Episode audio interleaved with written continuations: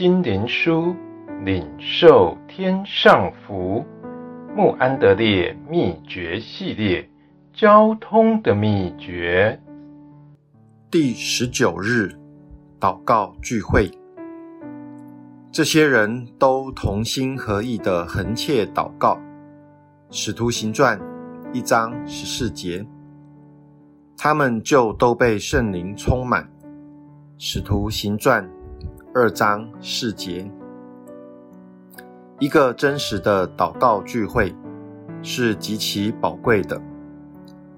在祷告聚会中，神的儿女聚集在一起，不像在礼拜堂里一样，单听一个人讲道，乃是举起他们联合唯一的心，向神祷告。这种祷告聚会能使基督徒彼此更亲密。因着那些年长及有经历肢体所做的见证，软弱的人能得以刚强，受到鼓励；就是粗信和软弱的基督徒，也能在这个聚会中有机会向主倾吐他们的喜乐。祷告聚会可以成为教会中伟大的能力，它供应了教会的聚会。并且也是工人及众弟兄姐妹们属灵的帮助。借着祷告会的代祷，无论是对本地、对海外，神的祝福都要倾倒下来。但是也有些危险需要顾到。许多人参加聚会，并在聚会中得到造就，但是他们自己却从来不学习。开口祷告，还有些人来聚会是为着社交和宗教的热情。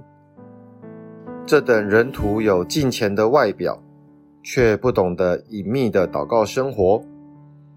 除非我们在内室中有够多、够恳切的祷告，不然参加祷告聚会不过是一个疑文而已。在聚会中，弟兄姐妹之间，应当有发自衷心的爱和交通，因此我们最好查问一下，怎样才能有一个活泼的祷告聚会？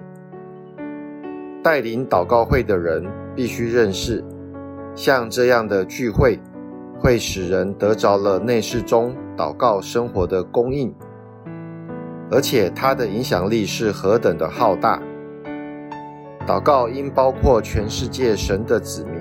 并他的教会，最重要的，他们必须为着圣灵的充满而等候在神面前，如同门徒们五旬节那个日子所求的一样。亲爱的读者，这本小书的目的是要在属灵生活上给你帮助，但是请记得，你不是单独只为着自己而生活。你乃是基督身上的一部分，所以你的祷告必须为所有的基督徒代祷。正如藏在地里深处的树根和伸向天空舒展的树枝，乃是一体，照样隐秘处的祷告生活和聚集在一起的祷告，也是紧紧相连而不可分的。